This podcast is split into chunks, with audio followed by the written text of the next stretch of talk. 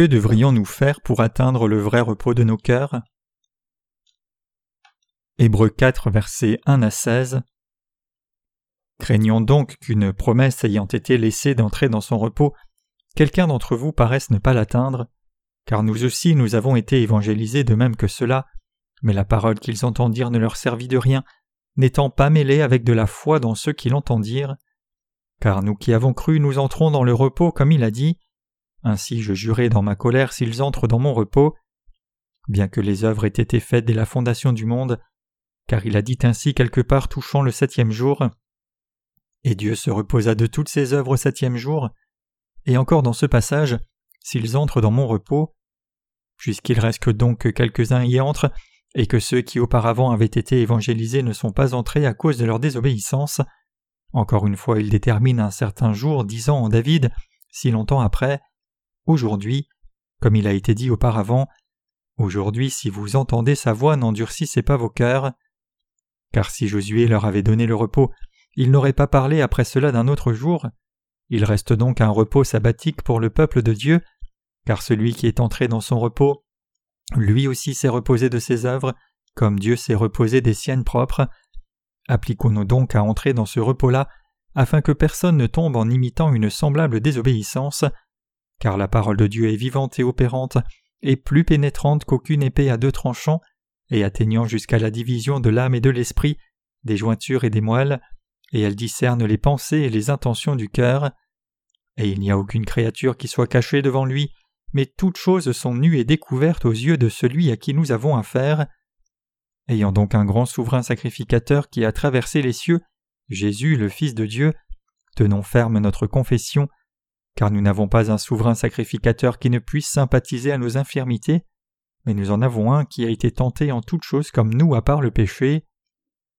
Approchons-nous donc avec confiance du trône de la grâce, afin que nous recevions miséricorde et que nous trouvions grâce pour avoir du secours au moment opportun. Le passage des Écritures d'aujourd'hui nous enseigne que nous devons nous confier dans la parole de Dieu. Hébreux 4.1 dit que quiconque ne croit pas dans la justice de Dieu devrait trembler de peur, car il sera exclu des bénédictions promises de Dieu. Il y a beaucoup de prédicateurs dans ce monde qui diffusent l'évangile de l'eau et de l'esprit, qui contient la justice de Dieu, et c'est une bénédiction merveilleuse pour quiconque entend ce vrai évangile. Tous ceux qui entendent l'évangile de l'eau et de l'esprit devraient donc l'accepter dans leur cœur avec joie. C'est alors seulement que le problème des péchés du cœur sont résolus et que la paix et le repos peuvent venir dans le cœur. En dépit de cela cependant, il y a trop de chrétiens qui refusent encore d'accepter l'évangile de l'eau et l'esprit dans leur cœur, et ils sont pris par la peur par conséquent. Au début de l'Église primitive, ces gens se trouvaient aussi parmi les chrétiens juifs qui étaient dispersés dans la région méditerranéenne. J'ai commencé ma série de sermons sur l'épître aux Hébreux à partir du chapitre 1, et aujourd'hui nous allons arriver au chapitre 4. Alors qu'Hébreux chapitre 1 nous a enseigné combien Jésus-Christ était plus exalté que les anges, le chapitre 4 nous enseigne que nous devrions craindre qu'il n'y ait parmi nous des gens qui ne croient pas encore en l'évangile de l'eau et l'esprit. Cela implique que ces non-croyants peuvent se trouver même dans l'Église de Dieu. Les chrétiens d'aujourd'hui qui ne croient pas dans l'évangile de l'eau et l'esprit de tout leur cœur n'ont pas de vraie paix. Le repos signifie l'absence de tout stress ou anxiété, donc quand la Bible dit que tous ceux qui croient dans l'évangile de l'eau et de l'esprit ont du repos, cela signifie qu'ils ont la paix de l'esprit. Nos cœurs peuvent trouver le vrai repos seulement quand nous croyons dans l'évangile de l'eau et l'esprit de tout cœur. Mais il est écrit dans le passage des Écritures d'aujourd'hui que nous devrions craindre qu'il n'y ait parmi nous des gens qui ne possèdent pas cette foi. Cela implique que même si l'évangile de l'eau et l'esprit a été prêché continuellement au temps de l'Église primitive, il y a des gens dans l'Église qui ne croyaient pas réellement ce vrai évangile. Effectivement, l'évangile de l'eau et de l'esprit auquel nous croyons et que nous prêchons maintenant était aussi attesté sans cesse pendant le temps de l'Église primitive. En fait, il a été prêché encore plus fortement durant le temps de l'Église primitive qu'en ce temps présent. Étant donné la primauté de l'évangile de l'eau et de l'esprit dans l'Église primitive, le fait que l'auteur de l'épître aux Hébreux dise des paroles si dures dans le passage des Écritures d'aujourd'hui nous montre combien il considérait l'évangile de l'eau et l'esprit comme important. Bien qu'il y ait beaucoup de frères et sœurs dans l'Église de Dieu, si quelqu'un ne croit pas réellement dans l'évangile de l'eau et l'esprit, alors cette personne est toujours pécheresse. Ces gens ne sont pas encore devenus le propre peuple de Dieu. Loin de là, ils finiront par devenir ennemis de Dieu. Donc nous devrions aussi craindre qu'il n'y ait quelqu'un comme cela dans l'Église de Dieu. C'est un problème pour nous de nous associer à quelqu'un qui ne croit pas dans l'Évangile de l'eau et de l'Esprit, car nos cœurs ne peuvent pas être en communion avec de tels gens. Il est évident pour nous les justes que nos pensées sont sur un plan complètement différent des leurs. Les croyants dans l'Évangile de l'eau et de l'Esprit peuvent communiquer entre eux seulement s'ils sont en communion ensemble, mais aucun vrai croyant ne peut être en communion avec un incroyant et c'est pour cela que nos cœurs sont si troublés et mal à l'aise quand nous voyons des incroyants dans l'Église de Dieu. Même parmi ceux que nous appelons déjà frères et sœurs et considérons comme enfants de Dieu, il y a encore des personnes qui connaissent l'Évangile de l'eau et de l'Esprit seulement dans leur tête, plutôt que d'y croire de tout leur cœur. Cela ne devrait pas être toléré. Ces gens essayent non seulement de s'opposer et de nous blesser, nous vrais croyants dans l'Évangile de l'eau et de l'Esprit, mais ils essayent aussi d'empêcher que l'Évangile de Dieu ne soit prêché. Ces gens doivent confesser leurs péchés à Dieu maintenant même et croire dans l'évangile de l'eau et de l'esprit de tout cœur. Quiconque veut demeurer dans l'Église de Dieu doit croire dans l'évangile de l'eau et l'esprit de tout cœur, autrement son âme sera détruite à la fin.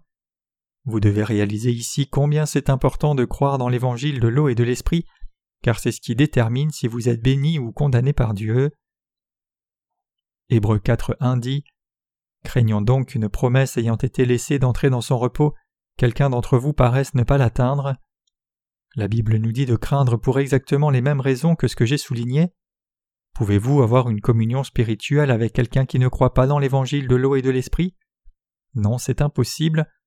Peu importe combien les actes de cette personne sont vertueux, puisqu'elle ne croit pas dans l'évangile de l'eau et de l'esprit de tout cœur, il lui est impossible d'avoir une communion sincère avec les saints. Par contre, si quelqu'un croit réellement dans l'évangile de l'eau et de l'esprit de tout son cœur, alors cette personne est sans péché. Ces gens qui croient vraiment dans l'évangile de l'eau et de l'esprit ont le Saint-Esprit dans leur cœur, et donc ils peuvent être en communion avec tous ceux qui ont la même foi. Cependant nous ne pouvons pas avoir de communion spirituelle avec quelqu'un qui ne croit pas l'évangile de l'eau et l'esprit, puisque cette personne n'a pas le Saint-Esprit dans son cœur. Même si certains incroyants prétendent être en communion avec les vrais croyants, c'est seulement superficiel puisqu'ils ne peuvent partager aucune vraie communion ni avoir de communauté du tout avec les saints, et donc leur âme périra à la fin. Même si nous sommes pleins de faiblesses devant Dieu, tant que nous croyons dans l'évangile de l'eau et de l'esprit par lequel Dieu a expié nos péchés, nous pouvons être sauvés de nos péchés, nous pouvons aussi glorifier Dieu ainsi. Par contre, ceux dont le cœur n'a pas foi dans la parole d'évangile de l'eau et l'esprit ne peuvent pas glorifier Dieu. Ils n'ont pas l'intention de vivre pour la gloire de Dieu, et c'est pour cela que l'auteur du livre aux Hébreux dit dans le passage des Écritures d'aujourd'hui que c'est une perspective terrifiante pour l'Église de Dieu que d'avoir de faux croyants sur les bancs, ceux qui ne croient pas vraiment dans l'Évangile de l'eau et de l'Esprit. Il vous appartient de croire dans l'Évangile de l'eau et de l'Esprit. Lisons Hébreux 4.2 ici. Car nous aussi nous avons été évangélisés de même que cela, mais la parole qu'ils entendirent ne leur servit de rien, n'étant pas mêlée avec de la foi dans ceux qui l'entendirent. Que vous décidiez ou non de croire dans l'évangile de l'eau et de l'esprit dépend entièrement de vous. Cependant, si vous deviez comprendre et croire cet évangile de l'eau et de l'esprit seulement comme l'une des nombreuses doctrines chrétiennes, ne prenant pas au sérieux le fait que votre cœur soit pécheur, alors vous posséderiez seulement une foi complètement inutile. Si vous êtes une telle personne, il n'est pas trop tard pour croire dans l'évangile de l'eau et de l'esprit de tout votre cœur, mais si vous acceptez cet évangile authentique seulement comme un sujet théorique ou un sentiment émotionnel, alors vous ne pouvez pas résoudre le problème de vos péchés. C'est aujourd'hui et maintenant même en cet instant que vous devriez croire dans l'évangile de l'eau et de l'esprit et être délivré de tous vos péchés. Et une fois que vous êtes ainsi sauvé, vous devez méditer sur cet évangile tout le temps. Quelqu'un d'autre peut-il résoudre le problème de vos péchés? Non, bien sûr que non. Donc si quelqu'un prêche la parole de Dieu pour vous, il vous appartient de croire en cet évangile. En d'autres termes, il vous revient absolument à vous de trouver la solution au problème de vos péchés. Donc vous devriez croire dans cet évangile donné par Dieu maintenant même à cette heure. Le Seigneur nous a sauvés en venant sur la terre, étant baptisé pour porter tous nos péchés, portant chaque péché du monde à la croix, étant crucifié à mort et ressuscitant des morts. Nous devons croire en cette œuvre juste que le Seigneur a faite pour nous.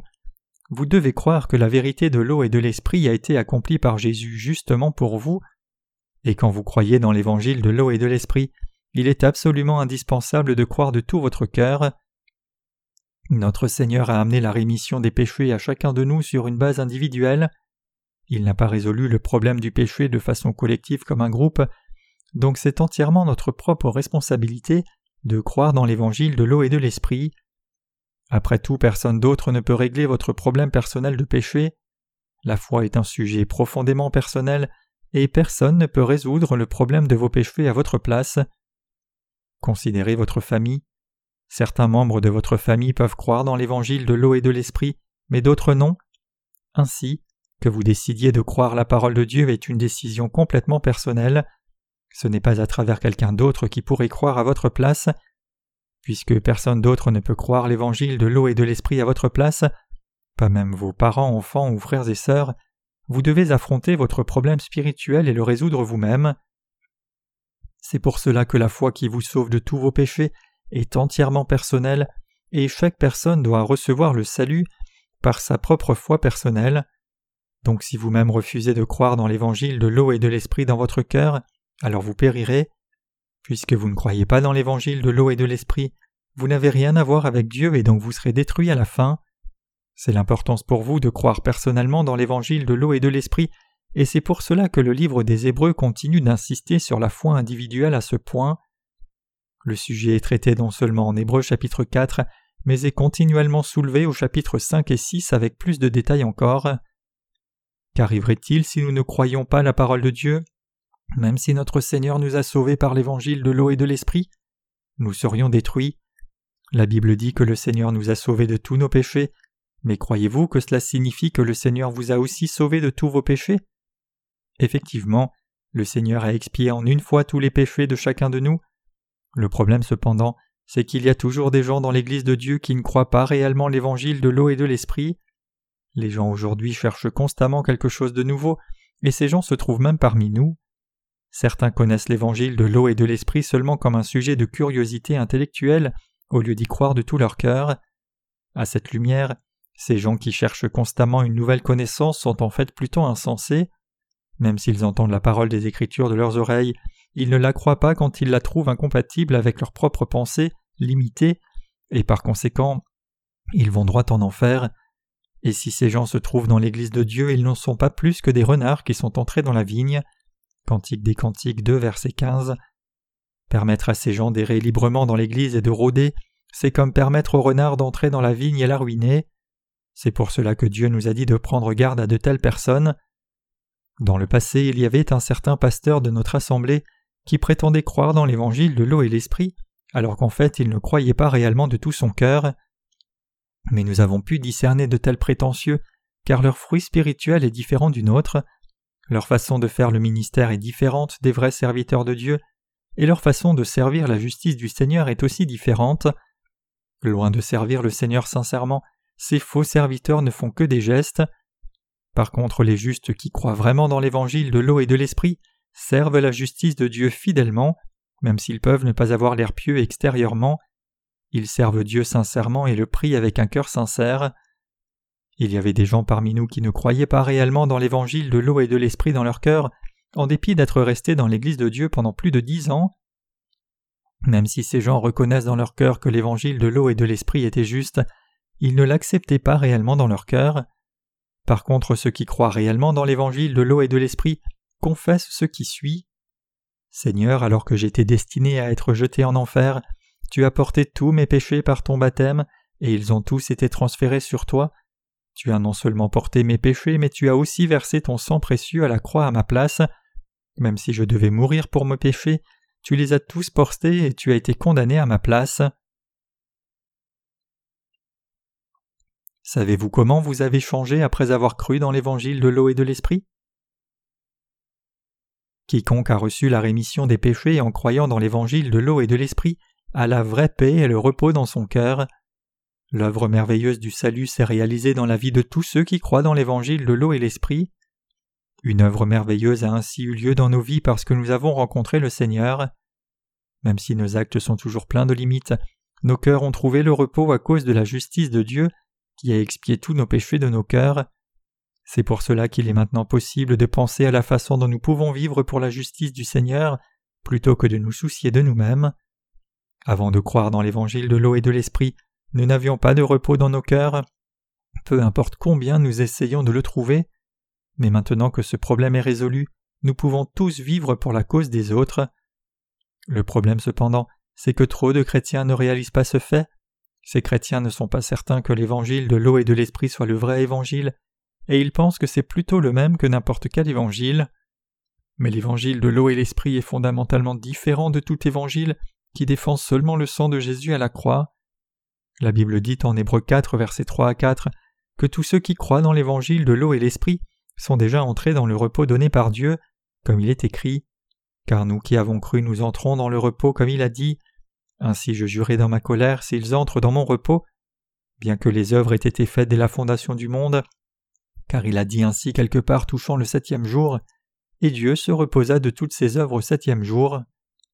Dans ces deux versets seuls, le mot repos est mentionné à répétition. Il est écrit en Genèse 2 verset 2 Et au septième jour Dieu termina son œuvre qu'il avait faite, et il se reposa le septième jour de toutes les œuvres qu'il avait faites. Tout comme Dieu s'est reposé après avoir accompli toute son œuvre de création, nous pouvons aussi obtenir son vrai repos en croyant dans l'évangile de l'eau et de l'esprit. Tous ceux qui croient déjà dans l'évangile de l'eau et de l'esprit dans leur cœur sont entrés dans ce repos qui a été préparé par Dieu, et ils jouissent tous de ce repos. Les gens aujourd'hui doivent réaliser que s'ils veulent trouver le vrai repos de leur cœur, ils doivent croire dans l'évangile de l'eau et de l'esprit. Ceux qui ont trouvé ce repos pour leurs âmes sont ceux qui croient dans l'évangile de l'eau et de l'esprit, alors que ce repos doit encore venir pour quiconque ne croit pas cet évangile. Donc si vous voulez découvrir si votre cœur a le vrai repos ou non, vous devez vous examiner d'abord pour voir si vous avez réellement reçu ou non la rémission de vos péchés à travers l'évangile de l'eau et de l'esprit. Y a-t-il vraiment du péché dans votre cœur? Continuez-vous de voir vos péchés rester intacts même si vous essayez de vous convaincre vous-même que vous êtes sauvé si tel est le cas, alors vous n'avez pas la paix dans votre cœur, car un cœur pécheur a toujours de l'appréhension. C'est à cause de vos péchés que votre cœur est assombri.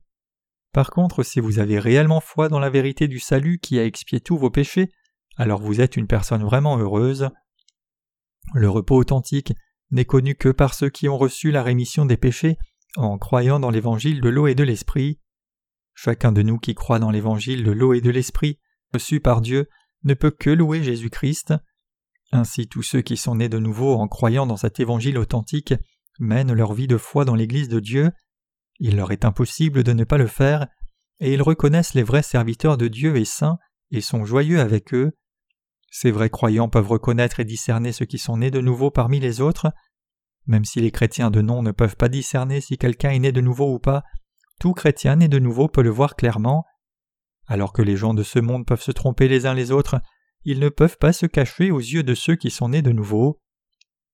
Donc nous devons tous trouver le vrai repos de nos cœurs en croyant dans l'évangile de l'eau et de l'esprit, et vivre dans ce repos le restant de nos vies.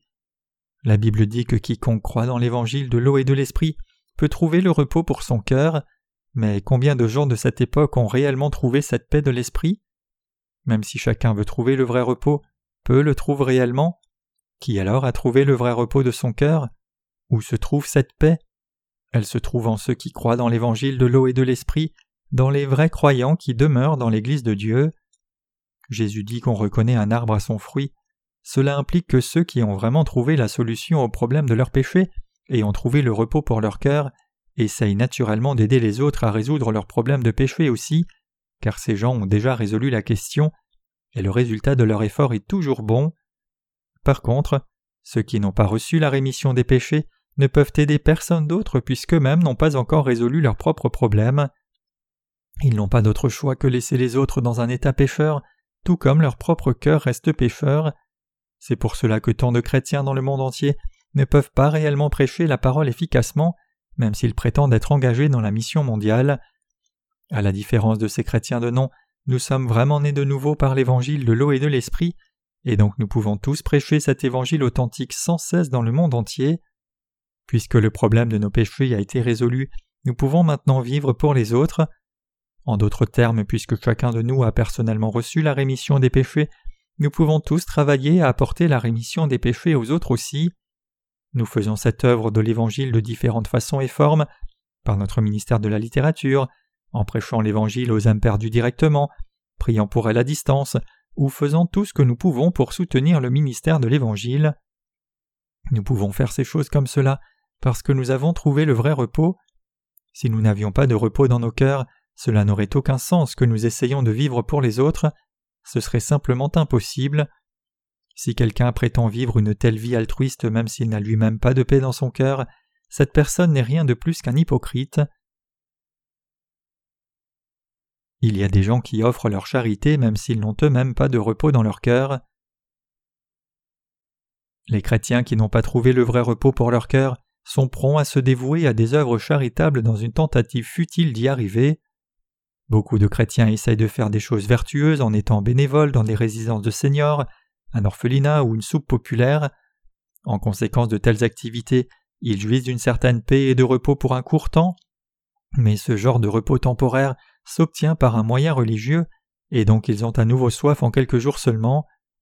Puisqu'aucun ne peut être complètement étanché en s'appuyant sur ses propres bonnes œuvres, ils n'ont d'autre choix que de faire des bonnes choses sans cesse car ils ont toujours soif.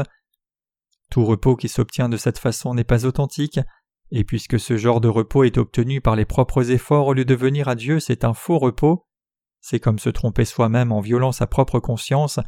C'est en fait très mauvais, car il s'agit d'essayer d'établir sa propre justice à travers ses propres bonnes œuvres.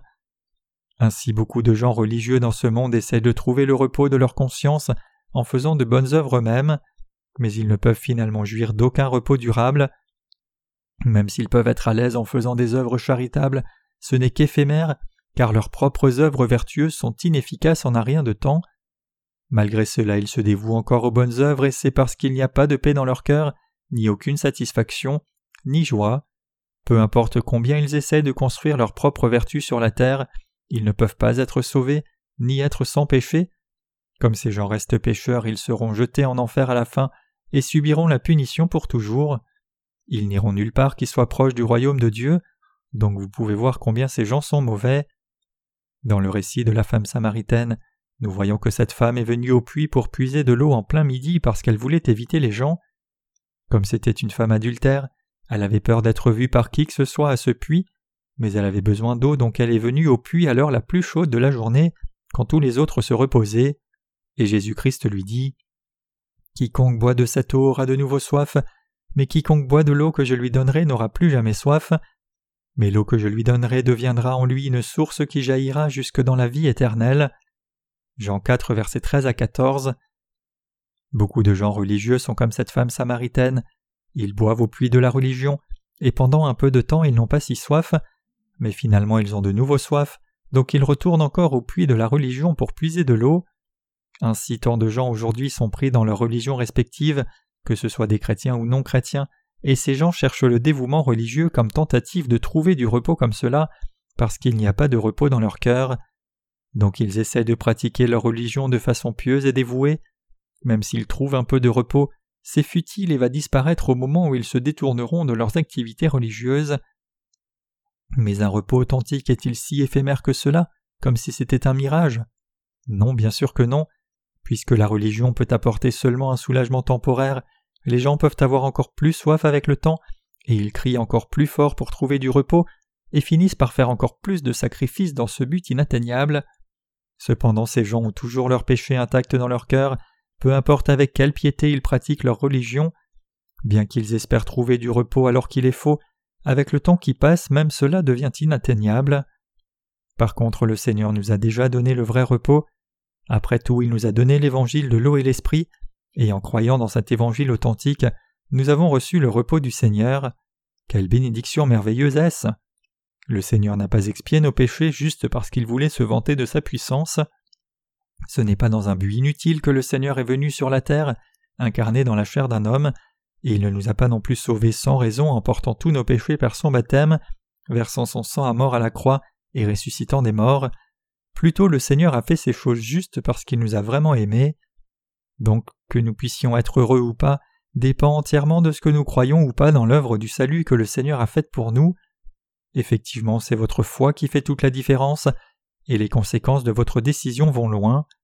Si vous décidez de croire dans l'évangile de l'eau et de l'esprit de tout votre cœur, alors vous serez béni au-delà de votre imagination. Mais si vous choisissez de ne pas croire dans cet évangile de l'eau et l'esprit, alors vous serez condamné pour toujours et verrez une souffrance indescriptible. Bien que Dieu puisse tout faire parce qu'il est omniscient et omnipotent, nous ne sommes pas comme Dieu. Il y a nombreuses choses qui restent hors de notre portée.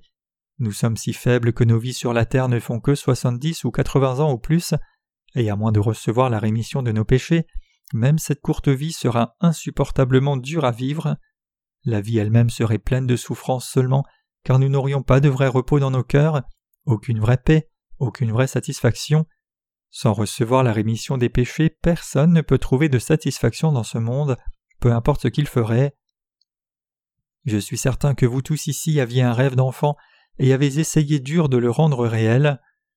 Faisant de votre mieux pour avoir du succès et prospérer dans le monde, quand j'étais enfant, je voulais aussi devenir un homme à succès, et je voulais aussi grandir comme un homme bon pour aider ceux qui sont dans le besoin. Cependant, avec le temps, quand j'ai grandi et suis devenu étudiant, j'ai commencé à être préoccupé par ma propre vie plutôt que par les autres, me demandant que faire pour gagner ma vie et avoir du succès dans la vie, maintenant qu'il était temps pour moi de voler de mes propres ailes. Beaucoup de gens ont probablement rêvé de devenir président durant leur enfance, D'autres peuvent avoir rêvé de devenir un joueur de baseball connu, boxeur ou golfeur. La plupart des gens ont un rêve ambitieux quand ils sont jeunes, mais que se passe-t-il avec le temps? Beaucoup de jeunes étudiants sont si excités de faire leur premier pas dans le monde qu'ils sont pleins de rêves ambitieux et d'espoir pour leur avenir, mais avec le temps, ils voient leurs rêves devenir de plus en plus petits. À partir du moment où ils sont sur le point d'être diplômés, ils se voient juste désirer un quelconque travail quelque part, et puisqu'ils réalisent combien leur vie est devenue désespérée, ils tombent dans le désespoir. Alors leur vie est un enfer vivant, et chaque jour est une lutte constante. Beaucoup de gens finissent donc par vivre sans limite et gaspiller leur vie, se plaignant toujours de la façon dont la vie est pleine de luttes et de dangers, comme un bateau ballotté dans une haute mer, et parlant toujours de combien c'était merveilleux quand ils étaient enfants. Les gens se rappellent de leur enfance avec nostalgie, parce que leurs circonstances présentes sont difficiles, et c'est pour cela qu'ils n'ont pas de repos dans leur cœur. Cependant, à ces gens qui n'ont pas de repos, Dieu leur a donné l'évangile de l'eau et de l'esprit pour qu'ils y croient, et le Seigneur a donné le vrai repos à quiconque croit dans cet évangile. Donc quelle bénédiction merveilleuse est-ce d'avoir le repos? Même si nous ne pouvions trouver aucun vrai repos pour nos cœurs, peu importe combien nous avons essayé durant toute notre vie, le Seigneur nous a donné l'évangile de l'eau et de l'esprit à des gens méchants comme nous, et nos cœurs ont trouvé ce repos céleste en croyant l'évangile. Comme tous nos péchés ont disparu de nos cœurs, nous pouvons jouir de la paix et renouveler nos forces. Il ne nous est plus nécessaire de souffrir à cause de nos péchés, de pleurer sur nos péchés et de supplier Dieu de pardonner nos péchés, de jeûner et prier pour nos péchés ou d'essayer de faire de bonnes œuvres pour compenser nos péchés. Quelle bénédiction merveilleuse est-ce Aujourd'hui, même si beaucoup de chrétiens prétendent avoir reçu la rémission des péchés quand ils ont cru en Jésus, ils sont prompts à essayer d'effacer leurs péchés quotidiens avec leurs propres actes vertueux. Je vois des gens comme cela tout le temps, essayant d'effacer leurs péchés par leurs propres efforts. Ces chrétiens déroutés font tout ce qu'ils peuvent pour servir Dieu, et sont bénévoles avec leur temps et leurs efforts pour lui, des courts voyages missionnaires à l'étranger, aux visites en prison et à l'hôpital, pour témoigner de Jésus. Mais cela ne peut pas du tout expier les péchés de leur cœur. Ils essayent en vain et tout ce qu'ils retirent de cet effort, c'est un sentiment passager d'accomplissement, c'est pour cela qu'ils n'ont pas de vrai repos. Ces pratiquants religieux se trouvent partout dans les communautés chrétiennes du monde entier, et ces gens religieux se trouvent aussi dans toutes sortes de religions en dehors du christianisme. Ces gens religieux se sentent probablement bien quand ils essayent de faire beaucoup de bonnes choses selon les enseignements de leur religion respective, mais quand ils cessent de faire ces actes même un court temps, ils sont tourmentés encore plus. Finalement, quand ils réalisent qu'ils ne peuvent rien faire d'eux-mêmes et regardent droit dans leur cœur, ils voient qu'il ne reste rien que leur péché, et c'est pour cela que tout ce qui les attend à la fin c'est la souffrance.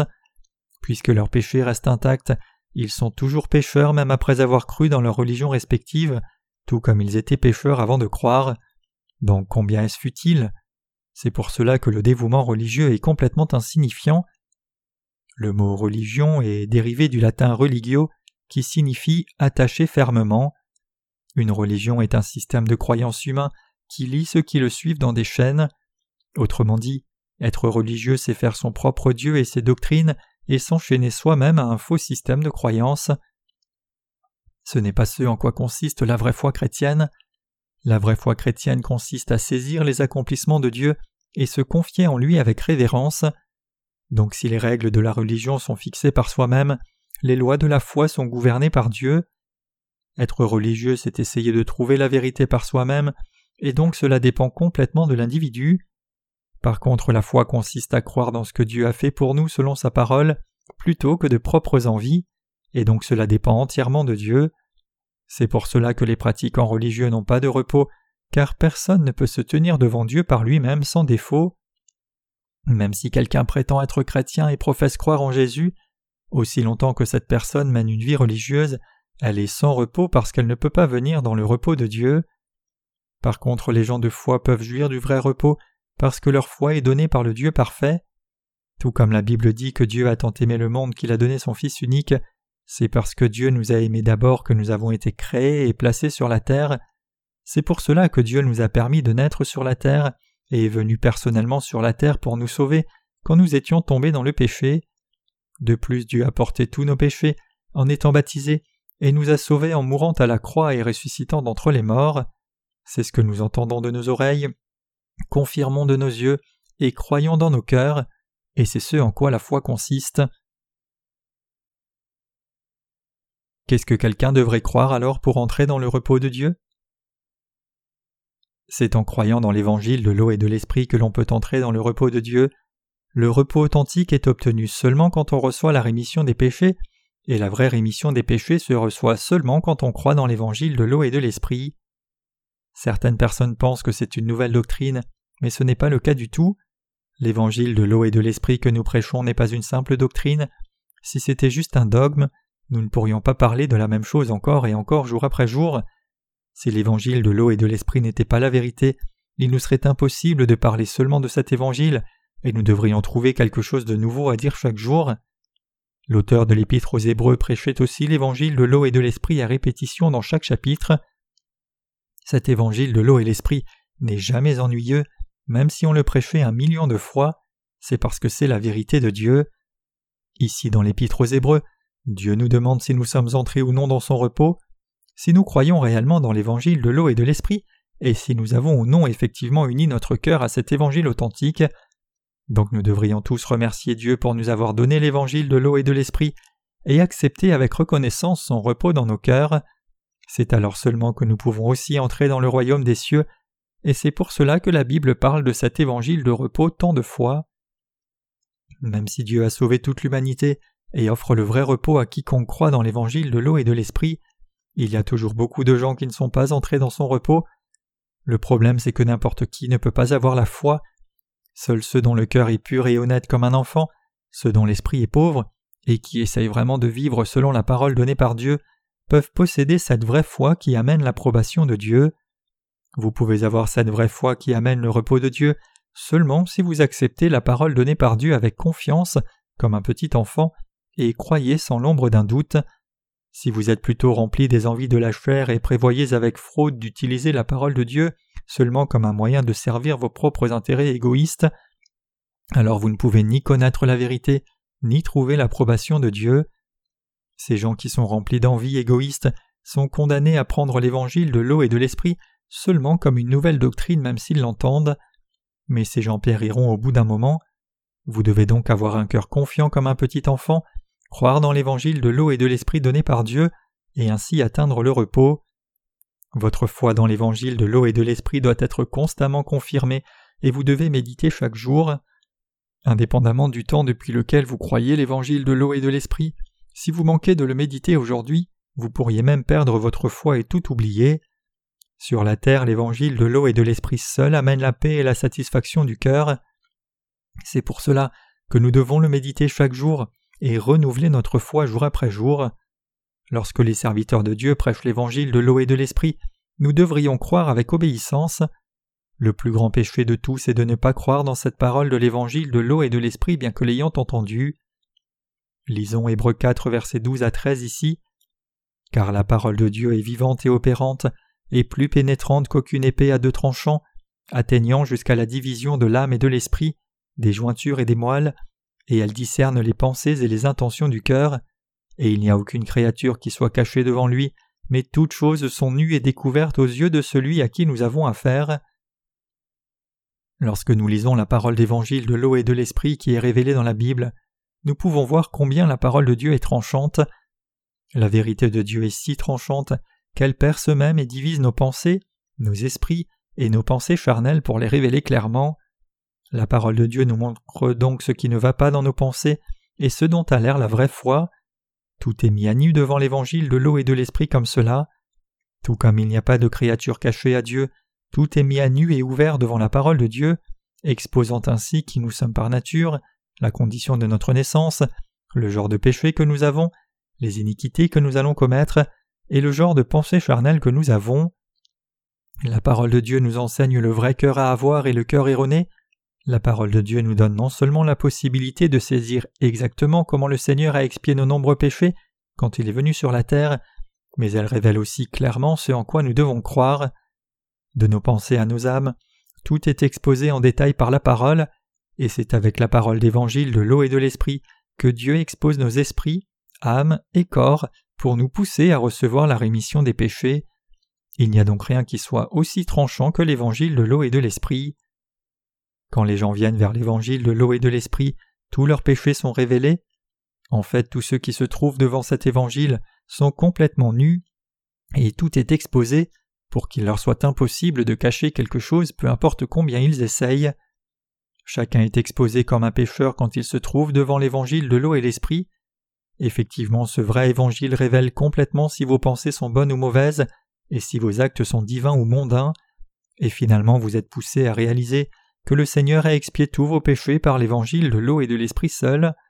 Quand cela arrive, vous devez vous soumettre à l'évangile de l'eau et de l'esprit et croire de tout votre cœur. Lisons Hébreux 4.14 ici. Ayant donc un grand souverain sacrificateur qui a traversé les cieux, Jésus le Fils de Dieu, tenons ferme notre confession. Comme c'est écrit ici, Jésus-Christ est effectivement notre souverain sacrificateur dans le royaume des cieux et notre Sauveur, et il est absolument impératif pour nous tous de croire dans son incarnation, son baptême, sa mort à la croix et sa résurrection, et nous devons tenir ferme notre confession, nous devons nous attacher à notre foi comme cela pour que personne ne puisse nous l'enlever. Beaucoup de chrétiens prétendent que l'on peut recevoir la rémission des péchés juste en croyant au sang de Jésus à la croix seule. D'autres essayent de nous voler nos bénédictions en mentant, prétendant qu'ils ne commettent plus aucun péché, parce qu'ils ont été mis à mort avec Christ et sont ressuscités avec Christ. Mais le fait est que même si nous avons été sauvés, nous avons toujours beaucoup de manquements, et donc nous commettons encore du péché. Cependant, puisque le Seigneur a porté tous nos péchés et a été condamné à notre place, nous sommes pour toujours sans péché en dépit de nos faiblesses, et le Seigneur est notre Sauveur éternel sans changement. En croyant dans l'évangile de l'eau et de l'esprit, nous avons reçu la rémission de nos péchés et trouvé le chemin du royaume des cieux. Nous devons tous tenir ferme cette foi, nous devons en témoigner chaque jour pour que personne ne puisse nous l'enlever. Il n'y a pas d'autre moyen de défendre notre foi que de rendre témoignage de l'évangile de l'eau et de l'esprit chaque jour. C'est quand nous témoignons et prêchons cet évangile authentique que nous pouvons défendre ce que nous croyons. Lisons Hébreux 4, verset 15. Car nous n'avons pas un souverain sacrificateur qui ne puisse sympathiser à nos infirmités, mais nous en avons un qui a été tenté en toutes choses comme nous, à part le péché. Comme c'est écrit ici, notre Seigneur peut sympathiser avec nous parce qu'il est venu dans la même chair que nous. Le même point se trouve aussi au dernier verset de Hébreux chapitre 2 qui dit car en cela il a souffert lui-même, ayant été tenté, il est capable d'aider ceux qui sont tentés. Hébreux 2, verset 18. À partir de ces deux passages, nous pouvons voir clairement que lorsque Jésus notre Sauveur est venu sur la terre, incarné dans la chair d'un homme, il est venu pour tout connaître de nous durant ses trente-trois ans de vie, et c'est avec cette pleine compréhension qu'il nous a sauvés par l'évangile de l'eau et de l'esprit. En d'autres termes, Jésus sait tout de l'état fondamental de la race humaine, pleinement conscient du fait que chacun est plein de manquements, que chacun doit manger pour survivre, que chacun tombe malade et que chacun subit la souffrance. C'est précisément pour cela que nous devons croire sans vaciller dans l'évangile de l'eau et de l'esprit que Jésus, notre souverain sacrificateur, nous a donné. Il nous est absolument indispensable à nous qui avons la pleine conviction de la foi de croire que le Seigneur est vivant et qu'il nous aide à chaque pas sur le chemin. C'est Jésus-Christ qui nous a sauvés. Et puisqu'il est éternellement notre Dieu et notre Sauveur, qui est vivant maintenant même, il nous aide tout le temps. Nous pouvons donc nous tenir au Seigneur et nous confier toujours en lui, et en confirmant ainsi notre foi en lui, nous pouvons aussi avoir l'assurance de notre rémission des péchés. C'est pour cela que nous pouvons prier le Seigneur de nous aider lorsque nous luttons. Le Seigneur nous aide alors à chaque fois sans faute, car il connaît tout de nous. Hébreux 4 verset 16 continue disant Approchons-nous donc avec confiance du trône de la grâce, afin que nous recevions miséricorde et que nous trouvions grâce pour avoir du secours au moment opportun. Ce passage nous enseigne que si nous croyons réellement en Jésus-Christ, nous devrions venir dans sa présence par la prière et la foi et lui demander son aide, car il est notre Seigneur Dieu et Sauveur qui écoute toujours nos prières. Effectivement, si vous croyez réellement que le Seigneur a expié tous vos péchés, alors venez avec assurance dans sa présence, avec reconnaissance, et demandez-lui par la foi de vous aider. Le Seigneur vous a donné une grâce si abondante que vous pouvez lui demander tout ce dont vous avez besoin, et le prier avec confiance comme suit. Seigneur, j'ai besoin de ton aide pour faire ton œuvre. Aide-moi, Seigneur. Je veux prêcher l'évangile de l'eau et de l'esprit pour bâtir ton royaume sur la terre, devenir ton ouvrier fidèle, et sauver toutes ces âmes qui ne sont pas encore sauvées. Aide-moi, Seigneur, pour que je fasse ton œuvre et sauve autant d'âmes que possible. Comme Jésus-Christ est fidèle pour répondre à toutes nos prières, nous devrions lui demander les bénédictions de Dieu et recevoir son repos dans nos cœurs, n'oubliant jamais l'évangile de l'eau et de l'esprit donné par Dieu, mais nous confiant toujours en lui. Donc maintenant que nous avons reçu la rémission des péchés, devenons tous ouvriers de Dieu, portant témoignage de l'évangile de l'eau et de l'esprit, et méditant toujours dans nos vies, pour ne jamais perdre notre foi dans cet évangile authentique. Ainsi nous devrions tous renouveler notre foi dans l'évangile de l'eau et de l'esprit chaque jour, et nous devrions tous demander à Dieu nos besoins quotidiens et trouver son aide. En bref, nous devons vivre par l'aide de Dieu maintenant et pour toujours. L'évangile de l'eau et de l'esprit est le chemin de la vérité que tous les gens de Dieu doivent croire, donc je vous demande de vivre par une telle foi invariable au vrai évangile. Nos frères et sœurs à l'école de la mission n'apprennent pas seulement des connaissances séculières, comme l'anglais, le grec ou l'hébreu, mais ils apprennent à servir la justice du Seigneur et purifier leur cœur devant Dieu par leur formation. Si vous avez déjà terminé le cours de l'école de la mission, alors je suis certain que vous menez une vie spirituellement prospère et honorable, car vous avez maintenant appris à mettre toute votre confiance dans l'évangile de l'eau et de l'esprit, plutôt qu'une quelconque connaissance humaine, à rejeter tous vos désirs mauvais et n'accepter que la parole de Dieu dans votre cœur. Où que vous soyez, que vous fréquentiez encore l'école de la mission, ou serviez déjà le Seigneur dans votre ministère, c'est l'évangile de l'eau et de l'esprit que vous servez et prêchez, tout le reste est superflu pour nous. S'il y a quelqu'un dans l'Église de Dieu qui prêche encore autre chose que l'évangile de l'eau et de l'esprit, alors cette personne est un hérétique et un serviteur du diable. Notre Dieu nous a sauvés de tous nos péchés en nous donnant l'évangile de l'eau et de l'esprit, et il a aussi répandu son repos sur nos cœurs, pour que nous puissions tous servir le Seigneur et le prier avec confiance. Je rends grâce au Seigneur de nous avoir donné des bénédictions si merveilleuses.